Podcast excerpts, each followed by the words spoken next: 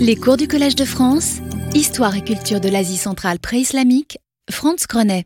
Bonjour, euh, oui donc euh, euh, certains d'entre vous sont peut-être d'abord allés mécaniquement à l'autre amphi.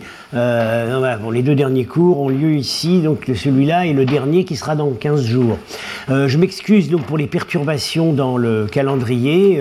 Bah, D'une part, j'étais J'étais absent ces dernières semaines, mais ça c'était prévu. Mais puis par ailleurs, depuis, euh, depuis mars, comme vous savez, il y a des cours qui ont sauté, euh, souvent au tout dernier moment, euh, à cause des, grèves et des manifestations. En fait, le collège avait très peu de visibilité sur les transports, etc., et, les, disponibilités du personnel. Et parfois, les, les cours ont été ont sauté au dernier moment. Alors, certains d'entre vous sont peut-être venus et sont tombés bredouilles. C'était, en- c'était immédiatement mis sur le site, mais c'était pas toujours en avance. Voilà. Alors, euh, je vais aujourd'hui terminer ce qu'il y a à dire. Il y a vraiment beaucoup à dire sur euh, le grand temple euh, de Tartissanguine, qui est donc vraiment le principal temple colonial grec d'Asie centrale, av- avec celui d'Aïranoum. Hmm. Je rappelle donc la publication de de base, études comparant les deux temps, ça vous les avez déjà vus. Je, reviendrai là-dessus. Le plan du temple, disons dans son premier état. Voilà, les tentatives de, de restitution graphique. Oui, c'est quand même quelque chose de, dans son premier état qui était tout à fait monumental, avec des colonnes très hautes, tout en pierre, ce qui n'était même pas le cas au temple, au temple. Alors, j'ai signalé dans mon cours précédent que ce temple était dans un- une implantation extrêmement, euh, lo- disons, immédiate, extrêmement ingrate, parce qu'il est coincé entre euh, euh, une, arête montagneuse et, le, et le fleuve. Il n'a pas de plaine, hein, pas de terroir agricole. Voilà, il est ici. Euh, voyez, l'arête montagneuse ici, euh, bon, des terroirs agricoles, il y en a, mais plus loin. Immédiatement, il n'y en a pas. Euh, bon, euh, au bord du fleuve, on peut pêcher. Ben, pas tellement, parce que le- le- les rivières locales euh, sont pas des. euh, ben, les deux rivières qui confluent à Tartissanguine, l'Ocus et l'Oxus, euh, sont pas vraiment des endroits favorables à la pêche. On trouve surtout des silures, des gros poissons-chats qui mangent tout le reste et qui sont pas excellents pour la consommation. Donc c'est et d'ailleurs les archéologues ont été très surpris de constater que dans ce temple consacré au culte des eaux, dans le matériel euh, osseux, on trouvait pas d'os de poisson. Hein, visiblement, on ne consommait pas de poisson sur place. Bon. Euh, alors, non, si, euh, j'ai donc dit que si on l'a mis là où il est, c'est évidemment parce qu'il y avait, une, forte volonté, disons, ça peut s'expliquer par la grande sacralité du lieu et aussi par une volonté politique. Et il y a eu les deux, évidemment. Alors, la sacralité du lieu est que euh, euh, on est ici, vous voyez, à un endroit tout à fait stratégique, le confluent donc de deux grandes rivières euh, qui avaient une importance immense dans l'Antiquité. Le problème est qu'il y a toujours discussion pour savoir laquelle s'appelait comment. Euh, voilà, euh, à partir aujourd'hui c'est la Moudaria, il n'y a pas de problème. On a toujours, à partir de Tartissanguine, ça s'appelait l'Oxus dans l'Antiquité, euh, un grand fleuve connu de tous les tous les géographes de l'Antiquité euh, et dont la forme actuelle, la forme iranienne euh, locale, c'est Warsh, bien, qui a donné Warshu, Oxus, vraiment. En Oxos en grec. Le problème est que partir, en amont de Tartissanguine, euh, on a longtemps considéré que l'Oxus, c'était là où aujourd'hui on considère qu'est la Moudaria, c'est-à-dire euh, ici, la- le cours supérieur qu'on appelle le Daria Ipanj, et euh, les fouilleurs d'Aïranoum ont toujours considéré qu'Aïranoum était sur l'Oxus. Bien. Mais il y avait eu des voix contraires et en fait, depuis en fait euh, les, historiens du 19e siècle, Barthold et Marquardt, qui avaient quand même attiré l'attention sur le fait que le nom, bah, le nom aujourd'hui, il est attaché à cette rivière qui est aujourd'hui considérée comme un affluent. Mais bon, est-ce que ça n'était pas dans l'Antiquité considéré comme le cours principal? Alors, il se trouve que, bon, avec Claude Rapin, depuis un certain nombre d'années, nous soutenons ce point de vue. Euh, que en fait l'Oxus c'est la rivière du Warch. Euh, ça fait pas l'unanimité. Euh, bon, Henri-Paul Francfort euh, n'est pas d'accord avec nous. Il est en faveur de l'ancienne théorie hydrographique et l'Oxus ici. alors ça a une importance parce que à double titre pour ce temple. D'abord, comme nous allons voir, c'est le temple de l'Oxus, le dieu qui est adoré là il y a, euh, on n'en cite aucun autre dans les inscriptions, c'est euh, Oxos en grec, euh, c'est le temple du dieu, du dieu Oxus.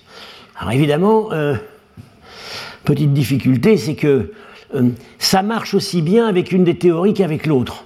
Parce que vous voyez, il est ici le temple. Alors, théorie classique, l'Oxus, il est là, donc il est sur l'Oxus. Théorie Rapin-Grenet, l'Oxus, il est là, il est sur l'Oxus. Voilà.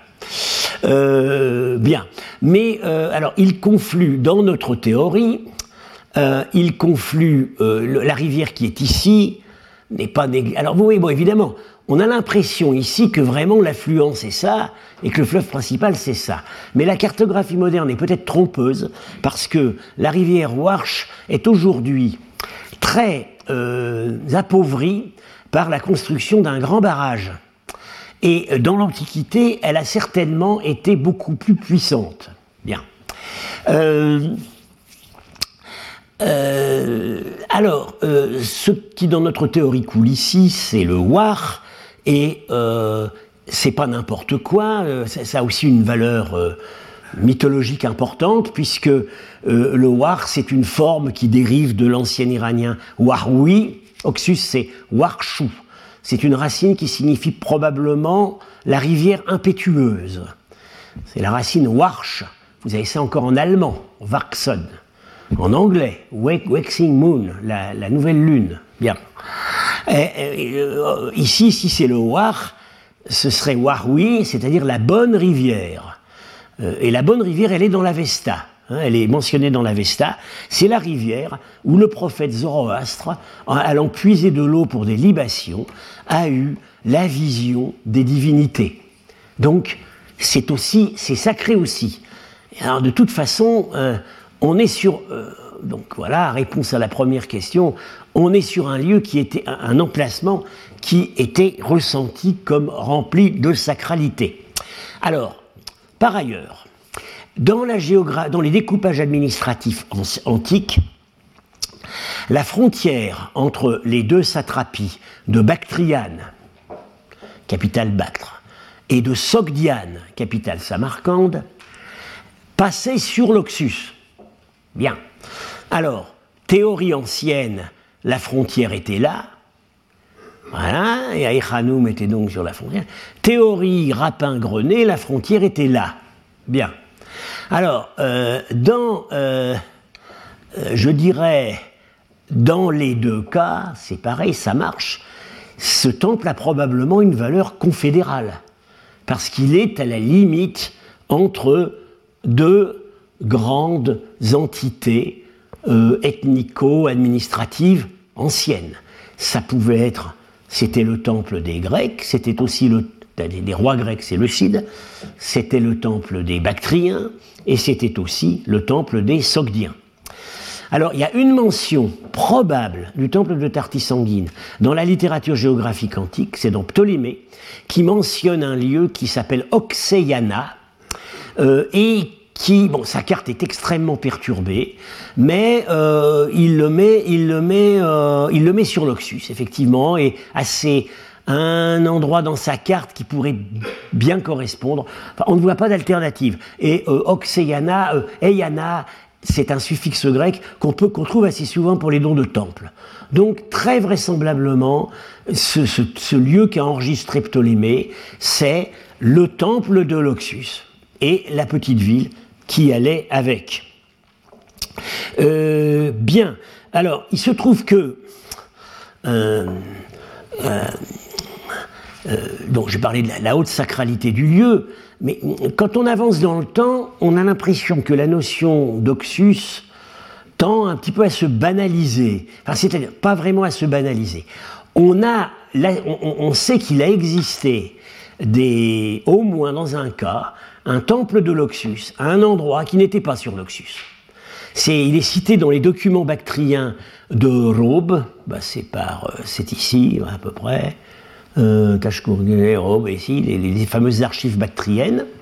Euh, il, euh, c'est un contrat tardif, 713, où, est, mentionné le temple du dieu Oxus. Eh ben, on n'y est pas. Et, ça, ce, temple était dans le voisinage, c'est pas celui-là. donc, l'Oxus a fini par être adoré dans des endroits qu'il ne baignait pas forcément. Il faut savoir ça. Alors, euh, ça nous amène à, à, nous rappeler, euh, à évoquer l'importance du nom, euh, de ce nom divin dans l'onomastique. C'est très fréquent dans les noms, on l'a pas du tout dans les noms propres en Iran, mais dans les noms propres en Bactriane et en Sogdiane, c'est très fréquent. Et cela depuis la période grecque. On l'a déjà dans les inscriptions de la trésorerie d'Aïchanoum. Alors que, alors c'est et, évidemment, il fonctionne comme nom divin. Hein. C'est euh, donné don de l'Oxus, protégé par l'Oxus, etc. Donc on voit que c'est un nom divin. Euh, bon, en Bactriane, euh, euh, ça pose pas de problème. Alors en Sogdiane, c'est très fréquent. Alors vous me direz, bon, bah, à l'époque antique, la Sogdiane arrive jusqu'au temple de Tartis sanguine, donc ils pouvaient considérer tout à fait ce temple comme le leur. Et c'est mon opinion. C'est voilà. Mais euh, on trouve quand même que dans des noms même très tardifs, jusqu'à l'époque de la conquête arabe, on a toujours des noms sogdiens formés sur Oxus, à un moment où les frontières de la Sogdiane se sont rétractées. Hein. La Sogdiane, à partir de l'époque Kushan, 1er siècle, au sud, elle s'arrête ici. Hein. Et après, ça, se, ça finit par remonter, par pratiquement se confondre euh, avec la plaine de Samarcande. Alors, donc, ça nous indique donc que euh, euh, ce dieu fluvial a marqué les esprits, a marqué la dévotion, y compris à des époques où il n'avait plus de valeur strictement locale. Voilà. J'imagine que bah, c'est comme en Gaule, il y a des gens qui s'appelaient Tiberius. Hein, euh, ils euh, n'étaient pas, ils pas nés au bord du Tibre. Bien. Euh, alors, j'ai donc sacralité particulière du lieu. J'ai mentionné aussi la probabilité d'une volonté politique au moment de la fondation. Bon, c'est évident c'est une fondation euh. Alors voilà, voilà le site là, tel que euh, avec la, euh, le fleuve, des, des, bras, des, des, bancs de sable. On voit pas le confluent. on n'aperçoit pas le confluent ici. Il est juste un petit peu, un petit peu là. Et les montagnes ici en face appartiennent à l'Afghanistan.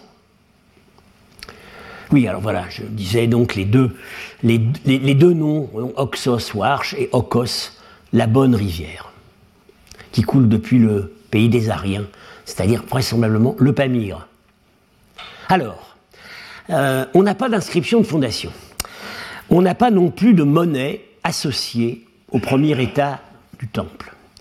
Euh, mais euh, on a des, critères qui permettent de penser que le temple a démarré sous les premiers souverains Séleucides et très vraisemblablement Antiochos Ier, euh, soit à l'époque où il était euh, roi associé à son père Séleucos, soit au début de son règne personnel. Ça, ce serait à peu près au même moment, d'après les dernières idées en cours, ce serait à peu près au même moment que le début d'Aïchanoum, ou, peut-être même un petit peu avant. Euh, alors, je l'ai rappelé aussi, Antiochos, il a quelques raisons de fonder un grand temple d'un dieu, euh, un temple probablement confédéral, d'un grand dieu fluvial régional par là, car il est lui-même un demi-bactrien. sa, sa, mère Apama, ça veut dire, d'ailleurs, ça veut dire, Apama s'est fondé sur le dieu des eaux. Euh, sa mère a un nom qui, a un rapport avec le culte des eaux. Et lui, il fonde le temple de l'Oxus. C'est sûrement pas par hasard. Euh, sa mère Apama, épouse de Séleucos, était la fille de Spitamène, qui a été un des grands rebelles bactriens au moment de la conquête d'Alexandre. Donc, euh, alors, une raison qui permet de penser à cette époque, c'est que, je vous ai donc parlé de ces, ces gigantes colonnades que, qui sont donc qu'on restitue, oui, qu'on restitue, parce que dans l'état du temple qu'on a trouvé, euh, elles n'existaient plus. Hein. Ici, le portique, il est, il est, bouché par un mur à l'époque Kushan, pour faire, pour transformer tout ça en une cour intérieure. Et de tous les chapiteaux qui avaient été sculptés, à part certains fragments, on en a gardé un, qui est celui-là, et euh, qui, a permis, qui permet des conclusions très intéressantes parce que il est, c'est le petit frère de chapiteaux qu'on trouve en Asie mineure au temple de, euh, sur la, au temple de Prienne, donc sur la côte, la côte égéenne. Euh, alors, le fouilleur Pichikian pensait que euh, ça permettait de dater la fondation de l'époque d'Alexandre, parce que euh, le temple de Prienne était considéré comme euh, ayant été financé par Alexandre. Bon, maintenant, Paul Bernard a montré qu'en réalité, il y avait deux états du temple de Prienne, un deuxième état d'époque séleucide, et que ce type de chapiteau correspond au deuxième état. Donc ça, ça permet de resserrer les choses. le format des briques, ça c'est un critère en fait souvent instructif. Euh, les briques du temple de Tartisanguine, c'est des très grandes briques qui font 50 sur 50. C'est le des briques crues. C'est le format des briques achéménides. Euh, et il se trouve que euh, à Aïranoum, on a aussi des briques carrées, mais elles, deviennent plus petites. Elles tendent à se rapetisser avec le temps.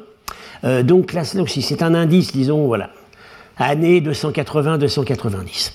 Alors, contre Aïranoum, j'ai dit qu'on avait certains, trouver certains portraits dans, euh, dans la ruine du temple, des portraits en, en argile crue dont on qu'on n'arrive pas vraiment à rattacher à des rois. À Tartis sanguine, c'est quand même plus précis. Hein. On a ce portrait-là. Euh, j'aimerais qu'on diminue un peu la lumière, mais je ne crois pas que c'est possible. Euh, voilà, c'est un, c'est évidemment un Perse ou un Bactrien. Hein. C'est un Iranien avec sa barbe, euh, son, bonnet de feutre, hein, et les deux pans du bonnet qui tombent, de, cul, de, feutre qui tombent sur les joues, et qui, quand il est à cheval, peuvent être ramenés devant la bouche. C'est typiquement l'équipement du cavalier iranien ou bactrien. C'est évidemment un grand personnage. Alors qui est-il? Euh, j'avais suggéré à Paul Bernard que euh, bah, dans une galerie de donateurs royaux, bah, c'est peut-être bien le, grand-père Spitamène, le grand-père d'Antiochos le fondateur, associé, euh, qui aurait été associé de manière posthume à la fondation du temple. Cette idée faisait beaucoup rire Paul Bernard qui considérait que mon esprit s'égarait. Bon, voilà. Alors, on a aussi euh, euh, bon, on a, lui, c'est évidemment un roi. Hein. C'est un roi grec puisqu'il a le, il a le, bandeau. Hein. Alors, lequel? C'est quand même, c'est très déformé. Hein. c'est de l'argile crue. Euh, bon, évidemment, en cherchant bien, on pourrait le aussi avec la, voyez la, structure des mèches. On pourrait éventuellement penser à Séleucos, éventuellement. Mais il y en a un qui est plus convaincant, c'est lui. Alors, euh, pareil, en argile crue. Alors, euh, celui, le celui-là, ces trois-là, vous les avez vus, je n'en doute pas, quand vous avez visité l'exposition euh, Le Trésor du Tadjikistan il y, a deux, il y a trois ans à Guimet. Ils y étaient tous les trois. Voilà. Alors, lui, ça c'est Paul Bernard qui a proposé ça. C'est pas généralement accepté, mais moi je pense qu'il a raison, euh, ce serait Eucratide. le dernier grand roi grec dont j'ai beaucoup parlé, puisque c'est certainement lui qui a présidé à la dernière reconstruction du temple d'Aïranoum. Bon, là, il a son casque, c'est la magnifique monnaie de 20 statues elle doit faire 200 grammes ou je ne sais pas, la plus grosse monnaie de l'Antiquité. Elle est au cabinet des médailles. Euh, une énorme monnaie d'or, euh, trouvée par hasard au siècle dernier dans l'émirat de Boukhara. Euh, dans la journée qui a suivi la découverte, je crois qu'il y avait 20 morts. Et puis finalement, elle a fini par arriver à Paris au cabinet des médailles. et, voilà, cette statue. Et alors là, il n'a pas de casque, mais il a le diadème royal. Oui, bon, c'est un homme âgé, hein, plus âgé sans doute qu'ici. Euh, et, la structure du visage, le menton en galoche, le nez euh, un peu assez busqué, euh, ça fait vraiment les, tempes dégarnies, ça, ça fait vraiment penser à Eucratide.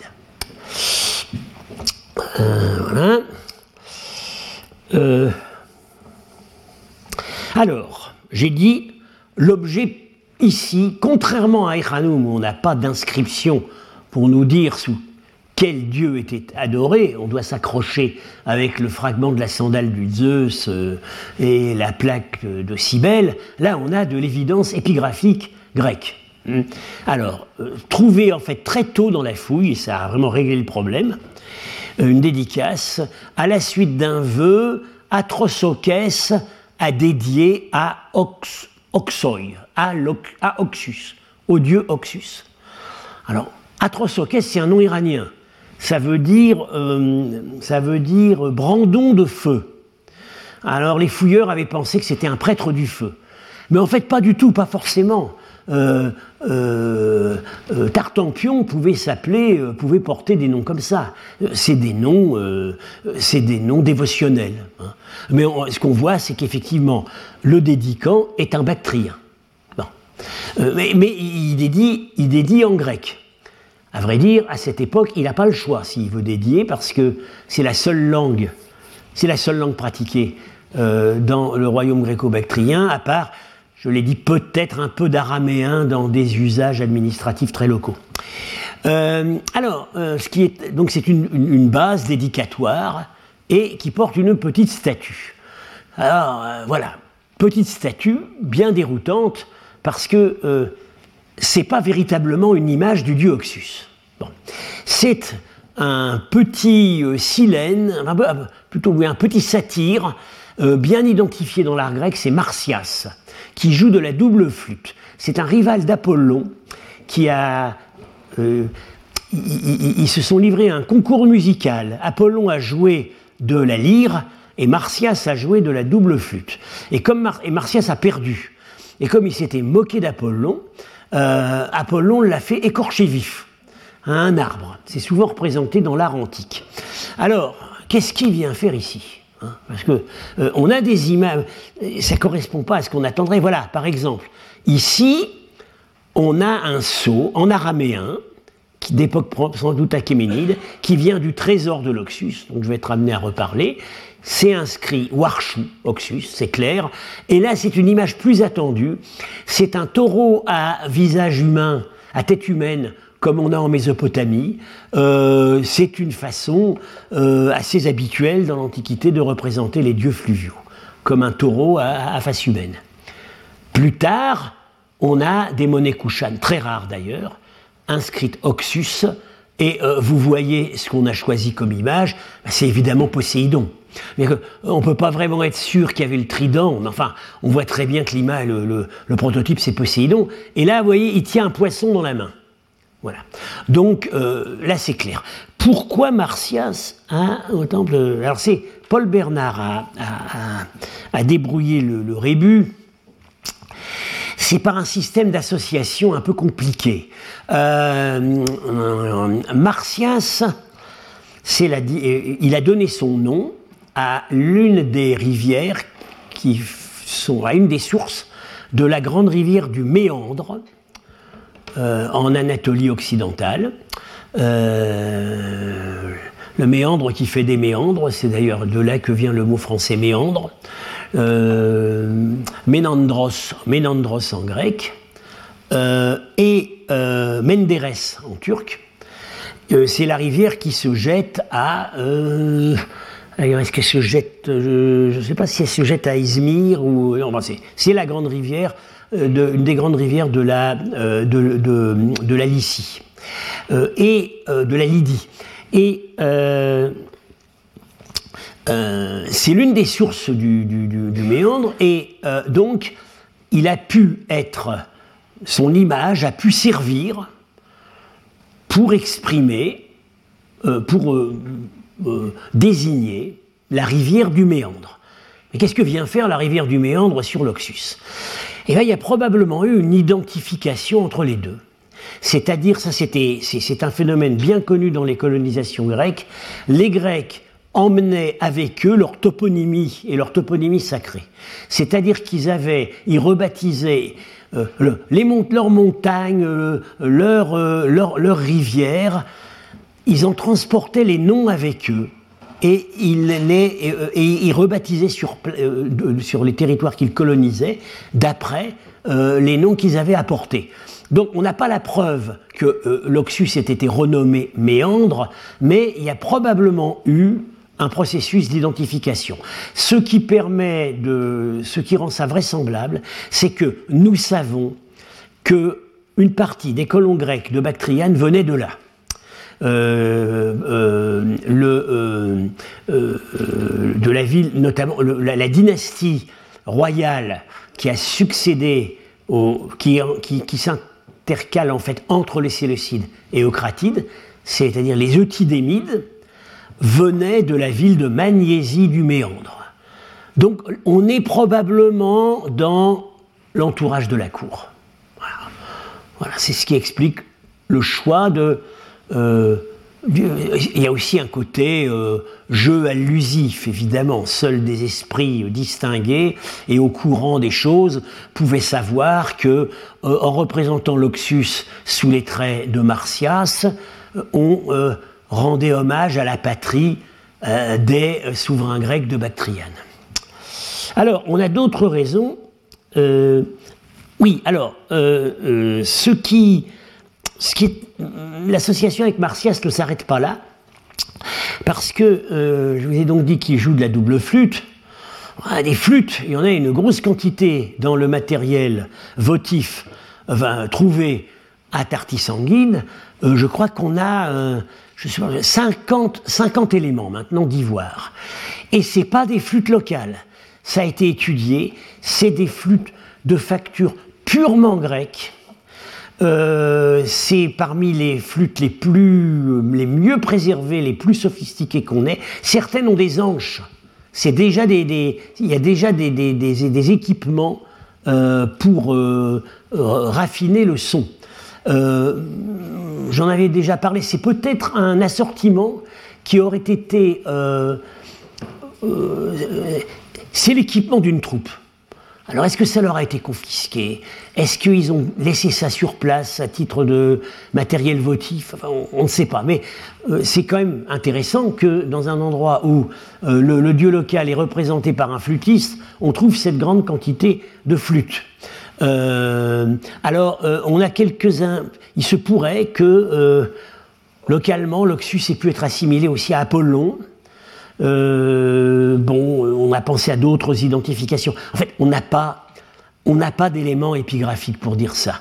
ce qui est solide, c'est qu'on a le nom Oxus à plusieurs reprises. Donc sur cette dédicace, également, on l'a sur des vasques en pierre, je ne les ai pas euh, reproduites ici, on a juste le nom, Aloxus, et c'était des vasques qui servaient pour le culte, euh, visiblement. Bon. Et puis, euh, sensationnelle découverte, faite il n'y a pas longtemps, on a, regardez bien ça, ce sont des éléments de moule en terre cuite qui ont servi à faire des gros chaudrons en bronze, mais des, énormes chaudrons. Hein. Et euh, c'était inscrit. Donc évidemment, euh, quand on voit la photo comme ça, c'est à l'envers, donc ici c'est redressé. Et ça porte, alors il y, en a deux. Euh, visiblement, c'est des moules qui n'avaient pas marché. Ça avait été cassé. Il y a eu des tentatives malheureuses. Ça a été retrouvé dans un remblai. alors problème, la date. les fouilleurs, d'après la date qu'ils attribuent au Remblai, disent que disent la fin de l'époque gréco-bactrienne, peut-être vers 130. mais en fait, Paul Bernard d'après euh, la forme des lettres et d'après certaines particularités linguistiques, pense que c'est beaucoup plus tard. ce serait de la fin du premier siècle de notre ère, aux alentours de 100. Bien. Euh, alors il y a un argument archéologique, c'est la céramique qu'on a trouvée avec dans le Remblai. Euh, les fouilleurs l'avaient datée trop tôt, maintenant on sait qu'elle est compatible avec cette date plus tardive. Alors là, pourquoi cette date plus tardive Alors déjà, le texte. Aloxus Hiromoïs, fils de Némiscos, mol, pa, mol, paresse, parce que là, c'est pas très facile à. Molre palres, j'ai oublié un R, mol palres, euh, ce qui, euh, euh, ça veut dire garde des sceaux, a consacré un vase en bronze de sept talents. Est-ce que j'ai quelque part non. Voilà. Alors déjà, bon, ce qui tend à indiquer qu'on n'est pas vraiment dans l'époque grecque, c'est que euh, euh, pour dire garde des sceaux, on utilise un mot bactrien. Hein. Euh, ce qui est parfaitement clair, c'est molro. ça a donné, c'est mour en persan aujourd'hui, c'est le, sceau. et parlerait bon, ça veut dire garde des sceaux. Donc, c'est pas n'importe qui. C'est un très haut personnage de la cour, et certainement de la cour Kouchan. Némiscos ça rappelle les noms aristocratiques couchants, qui ont souvent des, finales en shke, les rois, Kanishka, Uvishka, Fasishka. Donc on est dans un entourage aristocratique couchant. Euh, et euh, le type de euh, le type de l'écriture, c'est très très proche de la plus tardive inscription grecque qu'on connaissait en Bactriane, celle du roi couchant Vimataktu, euh, aux environs de 100 après Jésus-Christ, l'inscription dite du Dashtinaour, publiée initialement par Fussman, relue par Sims Williams. Ce serait cette époque-là. C'est-à-dire que on, est, on, touche au moment où le grec va être abandonné. Euh, c'est l'ultime expression euh, du grec dans les chancelleries locales et puis va être remplacé. Remplacé par quoi? Remplacé par la langue bactrienne locale qui va continuer à s'écrire en caractère grec, mais, mais, mais, mais, pas vraiment les mêmes. Alors, euh, le, a aussi, bon, le grec n'est pas. Euh, euh, il y a des fautes d'orthographe, le grec n'est pas très très correct. On voit bien que c'est pas de la bonne époque grecque. Alors, j'ai une. J'ai mon, idée là-dessus fait. Pourquoi, pourquoi, est-ce que c'est cette inscription-là qui nous a conservé l'ultime témoignage de l'usage, de, l'usage officiel euh, de la langue grecque? Eh bien, parce que le dédicant, c'est le garde des sceaux. Et donc, il avait sous la main, dans sa chancellerie, les derniers scribes qui étaient capables à peu près, à peu près, de euh, composer une inscription en grec. Et comme c'était chargé d'un grand prestige culturel, il a utilisé ça et il s'est fait faire cette inscription. Donc on voit, euh, on a quand même l'attestation du nom euh, du dieu Oxus, donc depuis donc l'inscription, l'inscription dédicatoire d'Atrosokès, qui doit être de la fin de l'époque grecque, peut-être vers 150 par là, avant. Ici on est en 100 après, et on, voit que euh, le dieu, c'est toujours l'Oxus. Alors, petit retour sur le matériel enfoui. J'en ai reparlé brièvement à propos des flûtes. Alors, il faut savoir, ce matériel a été trouvé presque intégralement dans des fosses qui étaient creusées dans les couloirs, dans les corridors de sacristie. C'est un matériel qui a été caché ou mis au rebut. Euh, bon, on soupçonne quand même le temple ayant vécu, vécu 500 ou 600 ans, il a très probablement été pillé plusieurs fois ou menacé. Bon, euh, c'est soit des, des, caches, soit peut-être tout simplement euh, qu'on mettait au rebut des, des, des dons, des objets pourtant très prestige, très de grande qualité artistique, mais qui n'étaient plus à la mode. Voilà, et je vous avais dit, c'est un peu mon idée pour les ivoires de Bégram. Pourquoi on, les a retrouvés dans une pièce que plus, jamais personne n'avait rouverte depuis le deuxième le premier siècle après Jésus-Christ, bah, peut-être tout simplement que ces ivoires indiens avec des femmes nues, euh, euh, ça plaisait plus beaucoup au goût des couchants. Voilà, c'est mon idée. Euh, alors, on a bon, un certain nombre de ces objets d'ivoire sont magnifiques, sont associés à des armes. Et, ces armes, tout simplement, elles n'étaient plus, c'était plus les types d'armes qu'on utilisait. Donc l'objet n'avait plus d'association militaire claire. Ici, en fait, c'est miniature, c'est votif.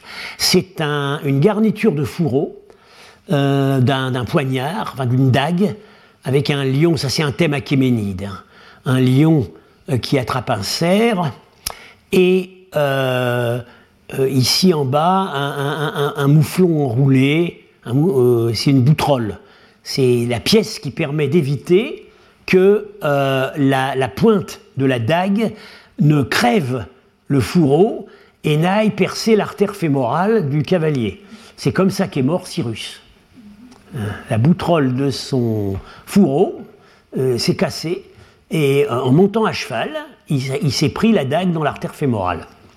Donc c'était une précaution utile.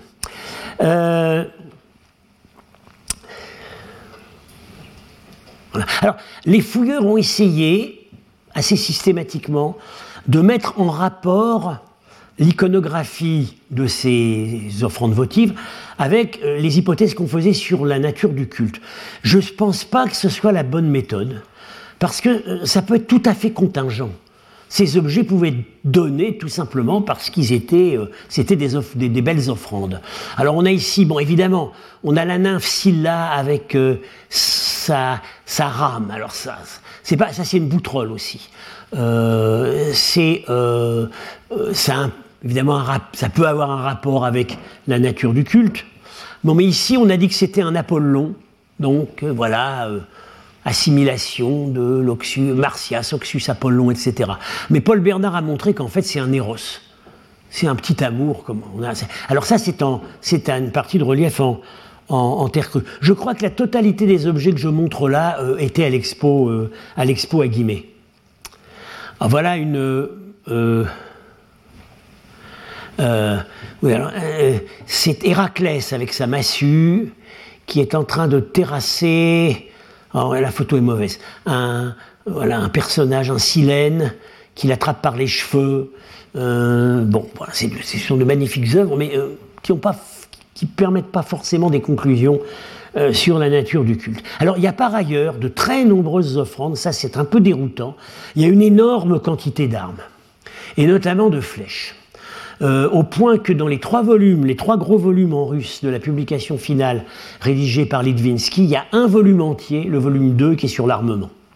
Euh, il y a, des, y a des, des, des, cuirasses, il y a des pointes de lance, des pointes de flèche. C'est le, la plus grande, je crois que c'est la plus grande quantité euh, d'armes trouvé dans, sur un site déterminé en Asie centrale. Pourquoi alors, bon, on peut faire des hypothèses. Euh, si Apollon, d'une certaine manière, est présent et, et, associé au, culte ici, bon, Apollon est le dieu de la chasse. Euh, son équivalent iranien, Tishtria, est aussi le dieu de la chasse. Bon. Euh, on va voir, Tishtria apparaît sans doute dans une légende plus tardive, c'est localement. Euh, bon, ça peut être aussi, euh, sur le sample est sur un guet stratégique. Alors, est-ce que c'était pas tout simplement des mouvements de troupes? C'est-à-dire que les troupes partant au nord ou au sud, en général, le, front le plus proche, c'était le front nord face à la steppe s'arrêtaient, faisaient leur dévotion au temple et déposaient symboliquement des armes. on peut faire ce genre d'hypothèse. Alors, sur les pratiques cultuelles. Euh, contrairement à ce qu'ont écrit les fouilleurs, ça a été démonté par Paul Bernard, il n'y a pas d'hôtel dans la cour. Hein. Euh, euh, ou plutôt, oui, altar de euh, altar, c'est pas des hôtels, c'est des bases de statues. Et dans la celle-là, il y avait là aussi une base de statues. Ces statues ne sont pas parvenues. Elles probablement, étaient probablement en bronze et refondues. On a des fragments. Euh, on a le fragment de. Oui, oui, on a une main en bronze d'une grande statue qui était peut-être la statue de culte, mais on ne peut pas savoir ce que c'était. Bon, euh, c'est évidemment, c'était Oxus. Est-ce qu'il était déjà représenté comme, comme Poséidon On ne peut pas dire. Euh, alors, par ailleurs, ils ont, les fouilleurs ont voulu voir partout des, des bases avec des petites dépressions qui auraient servi pour euh, des libations, euh, etc. Paul Bernard a montré que c'était pas ça. C'est de la, c'était de la récupération. C'était en fait des pierres de seuil. Et les trous en question, c'est des crapaudines. C'est-à-dire que c'est les trous dans lesquels euh, on fait entrer les gonds des portes. Et comme ça a été récupéré après, réutilisé dans la cour, les fouilleurs ont pris ça pour des ustensiles cultuels. Non, non. En fait, en fait, euh, euh, on peut penser évidemment qu'il y avait un hôtel, il y avait certainement un hôtel dans la, dans la cella, euh, il y avait un ou deux, il y avait certainement un hôtel dans la cour. Alors qu'à on a trouvé l'hôtel dans la cour, là, on ne l'a pas vraiment identifié. J'ai déjà signalé donc autre instrument du culte, les vasques en pierre inscrites au nom de l'Oxus, et puis à quelque chose d'extrêmement curieux. Dans la cour, probablement, ça remonte à l'époque grecque, et ça n'a pas duré très longtemps, et c'est là, où il y a eu le remblai où on a trouvé les fragments de, chaudron inscrits, il y a un puits, un puits escalier qui a été creusé. Mais alors, pas n'importe quoi. Euh, il a été fouillé, il fait 15 mètres de longueur et il a été vidé sur une profondeur de 12 mètres 40. Et ils n'ont pas atteint le fond. Ils étaient les archéologues sont arrivés à la nappe phréatique. les fragments de chaudron ont été trouvés là, dans le comblement. Il a donc été, il, était comblé, euh, il a été comblé sans doute au fin 1er ou 2e siècle de notre ère. Des marches grossièrement taillées, euh, c'est pas du tout euh, quelque chose de très soigné, hein. mais visiblement, euh, on, voulait, on voulait atteindre l'eau au fond. Alors, ça pose quand même problématique, parce que la, rivière, elle est à 100 mètres. alors, pourquoi, pourquoi s'embêter à ce point Alors, il y aurait, y aurait deux hypothèses. Ce serait que c'était destiné à pratiquer des sacrifices animaux et on ne voulait pas souiller l'eau de la rivière. Ça, Strabon parle de ça à propos des Iraniens. Il y a une autre hypothèse plus vraisemblable qui était retenue par Paul Bernard et que je préfère aussi, c'est que l'eau de la rivière n'était pas considérée comme pure et qu'on avait besoin pour le culte, disons, zoroastrien, entre guillemets, iranien, d'une eau pure.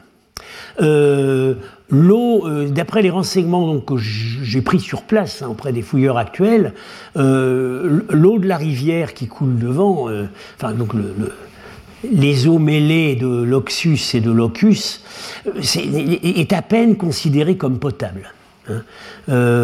et puis, d'ailleurs, on voit dans le traité, dans, le Bundaïch, le, grand traité théologique Pélévi, où il y a tout un chapitre géographique, euh, il est question, on dit que euh, les eaux de la rivière, euh, de, la rivière Oxus sont infestées de créatures néfastes. Il y a des serpents, il y a des silures, et encore une fois, je vous l'ai dit, on n'a pas trouvé d'os de poisson sur, ce, sur ce site fluvial, ce qui est quand même assez remarquable. Donc, on, a probablement cherché, euh, on avait besoin d'eau pure pour le culte, et on est allé chercher très profond. Ça rappelle tout de suite un autre temple dont je ne parle pas cette année, mais dont je parlerai l'année prochaine, en Bactriane, c'est sur Cotal. À Surcotal, on a aussi un puits très profond, euh, euh, sauf que là, on ne sait pas s'il y avait une source sur le site, mais il y a un puits très profond en bas de l'escalier, et la grande inscription Kushan euh, de, euh, en, langue bactrienne qui commémore la restauration du temple ne parle pratiquement que, de, que du recreusement du puits. C'était considéré comme très important. À Iranum, comme je l'ai dit précédemment, il y a toujours eu un canal dérivé d'eau courante qu'on a maintenu dans la cour. Donc l'élément aquatique, euh, euh, la, nécessité d'avoir une eau courante ou une eau pure était considérée comme vitale, et ça, évidemment, ça rappelle tout à fait euh, une exigence absolument fondamentale du culte zoroastrien. Euh, dans le culte zoroastrien, il faut du feu, mais euh, il n'y a pas d'office liturgique qui ne nécessite l'utilisation d'une eau pure. Euh, alors, gros sujet polémique, était-ce un temple du feu? C'est comme ça que les fouilleurs l'ont publié. Et pour eux, le temple du feu, c'était donc en fait, il y avait deux chapelles à feu, celle-ci et celle-ci. Alors, il faut savoir qu'il s'agit ici de massifs ajoutés en avant de la euh, de l'élément central, la celle-là, les corridors arrière, mais euh, semble-t-il quand même de la même époque, ou, un peu après. Alors, euh, je vous l'ai dit, la fouille de ces installations euh, est loin d'avoir été satisfaisante. Oui, voilà le, temple tel qu'il apparaissait à l'époque Kushan, c'est-à-dire que vous voyez la, grande, la double rangée de colonnes dans la cour est en fait condamnée. Il y a un mur qui vient, qui vient boucher tout ça, mais euh, on a toujours ici ces curieuses, ces deux massifs curieux, n'est-ce pas, avec euh, ces chambres là, et, visiblement un souci de. ça apparaît comme des petits sanctuaires annexes. On retrouve les éléments du sanctuaire principal. Une euh, pièce de culte, une sorte d'une sacristie, et puis une entrée euh, euh, qu'on s'efforce de mettre en chicane. Enfin, vous voyez, il y a un accès direct depuis la, partie principale ici, mais par l'extérieur, euh, on dirait qu'on euh, ne souhaitait pas que les visiteurs tombent véritablement euh, sur le feu qui se trouvait dans ces pièces, ce qui aurait, serait un argument pour dire que oui, c'était des sanctuaires du feu, puisque on sait que dans les temples du feu zoroastrien, seul, on s'efforce d'éviter que le regard du visiteur tombe sur le feu. Il y a toujours une protection, il y a, une, euh, c'est en chicane, il y a une pièce en avant. Seul le clergé peut euh, arriver directement face au feu. Alors, euh, le problème, c'est que sur l'architecture, on peut raisonner comme ça. Sur les aménagements destinés à porter le feu, on n'a pas d'indice chronologique euh, on n'a pas de, bons indices chronologiques parce que euh, bah, la fouille, vous voyez, euh, je vous ai déjà montré, c'est ni fait ni à faire. Hein. là, visiblement, ils ont creusé sous ce qu'ils considéraient comme une plateforme à feu en terre crue. Ils n'ont sans doute pas compris dès le début ce que c'était. Ils ont sur la photo aux choses accusatoires, on voit subsister ceci, qui n'est pas du tout un élément structural, c'est ce que les archéologues appellent une bermette. C'est un petit témoin de terre qu'on laisse entre deux sondages. Ça aurait jamais dû figurer sur la photo. Bon, ça c'est l'autre, il y en a deux qui sont symétriques. Ça oui, c'est celui-là, celui-là. Bon, on voit que ça a brûlé. Hein. Euh, les murs sont calcinés, il y a une grosse quantité de cendres, ça c'est sûr. Mais euh, brûler depuis quelle époque euh, oui, voilà, ça c'est la.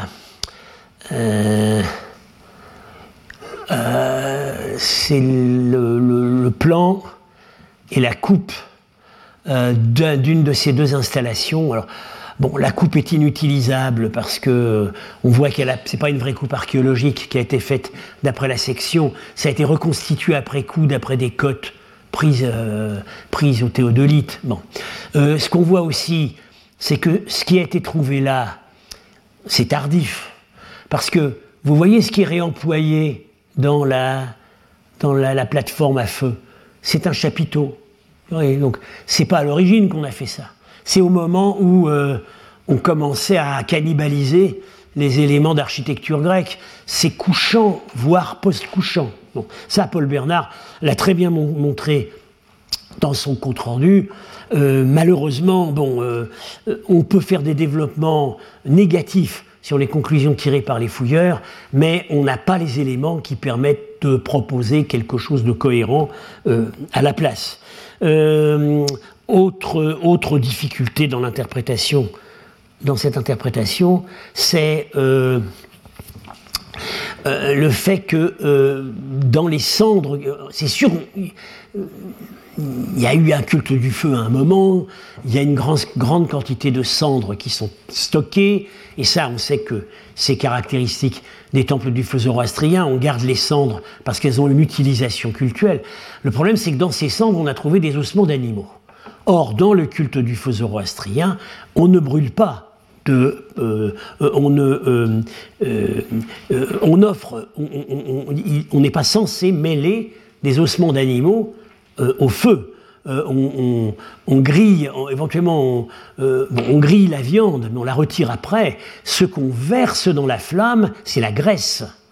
et là, ça paraît quand même assez, assez suspect. Bon.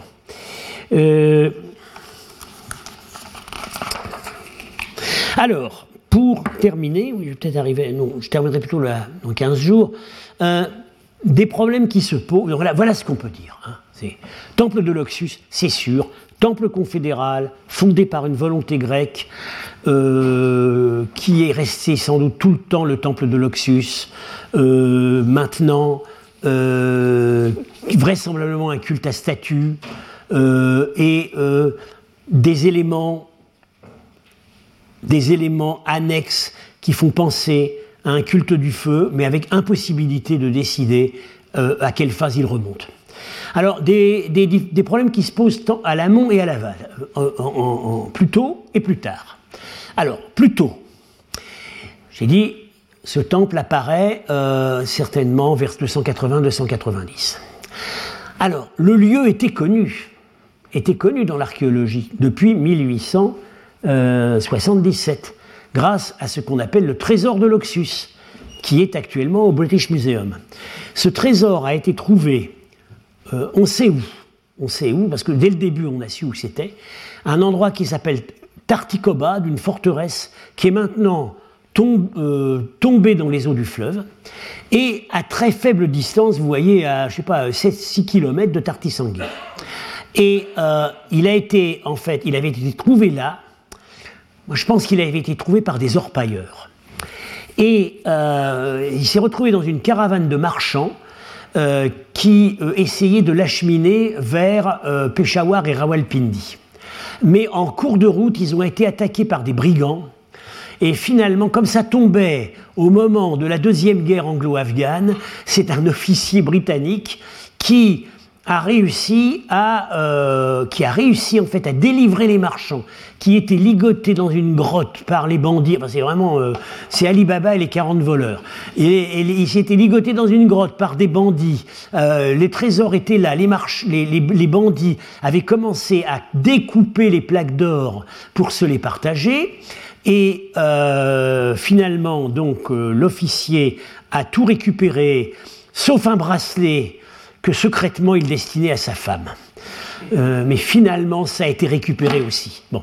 Euh, le reste de la cargaison s'est retrouvé à Peshawar et finalement, euh, tout a été rassemblé par Sir Edward Cunningham, qui était le fondateur du service archéologique anglais en Inde, qui a fait un travail magnifique de récupération de tout ça, et c'est parti au British Museum, où ça a été très bien publié à l'époque. Euh, un catalogue qu'on trouve d'ailleurs encore, euh, le catalogue de Dalton, qu'on trouve encore sur Amazon, et euh, il y est toujours. alors, évidemment, la tentation, quand on a trouvé Tartis sanguine, la tentation a été de, rapprocher, de rapprocher les choses. Et, Igor Pichikian, le fouilleur de Tartis sanguine, euh, a été, absolument persuadé que, en fait, le lieu de trouvaille du trésor que le trésor de l'Oxus, originellement, c'était le trésor du temple de Tartisanguine. Ça pose euh, quand même un gros problème chronologique. C'est que dans le trésor Tartisanguine, il n'y a rien qui soit pré-grec, et dans le trésor de l'Oxus, il n'y a pratiquement rien qui soit post-achéménide. Euh, éventuellement, euh, alors on a, il y a quelques statues dont on a dit qu'elles étaient inspirées par des, statues grecques de Kouros. Moi j'ai regardé ça au British Museum, j'en suis pas du tout persuadé.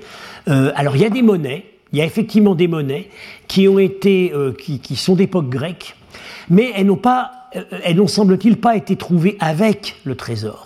Elles sont signalées après. Donc euh, c'est un, il y a visiblement eu plusieurs caches. Et, mais la cache qui contient ce qui, très vraisemblablement, est un trésor de temple avec des ex-voto, n'est pas d'époque grecque.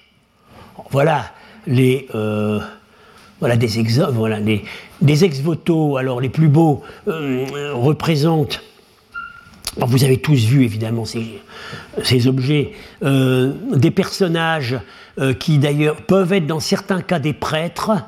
Euh, probablement celui-ci, quand ils ont des voiles comme ça devant la bouche, je pense que c'est des prêtres. Mais celui-là, ils sont plutôt Quand ils n'ont pas de. Quand ils sont armés, n'ont pas de couvre-bouche, ça peut très bien être des laïcs. Hein.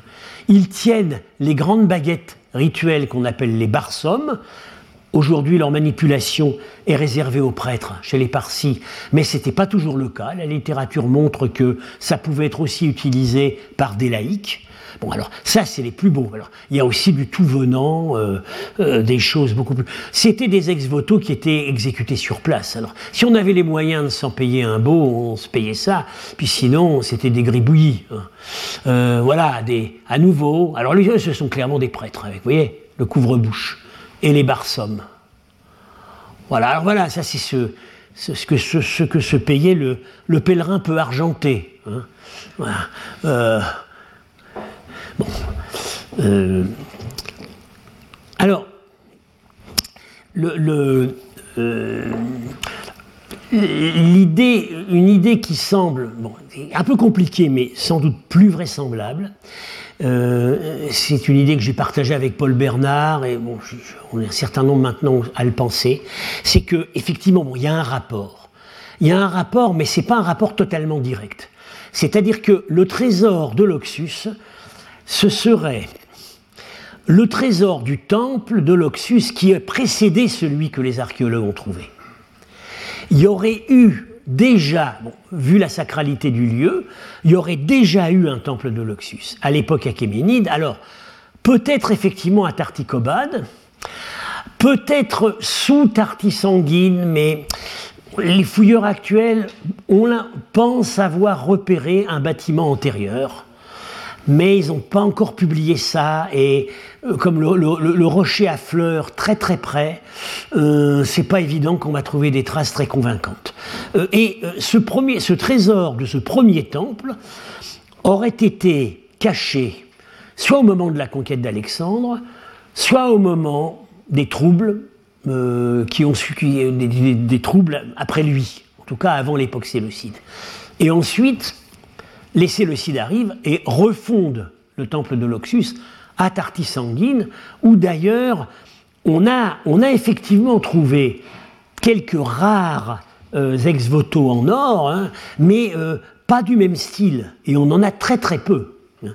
Euh, donc voilà, il y a, y a, sans doute continuité du lieu de culte, il n'y a pas forcément et même probablement pas continuité du temple. Alors, euh, j'avais encore une chose à vous dire, mais ça j'en parle la prochaine fois.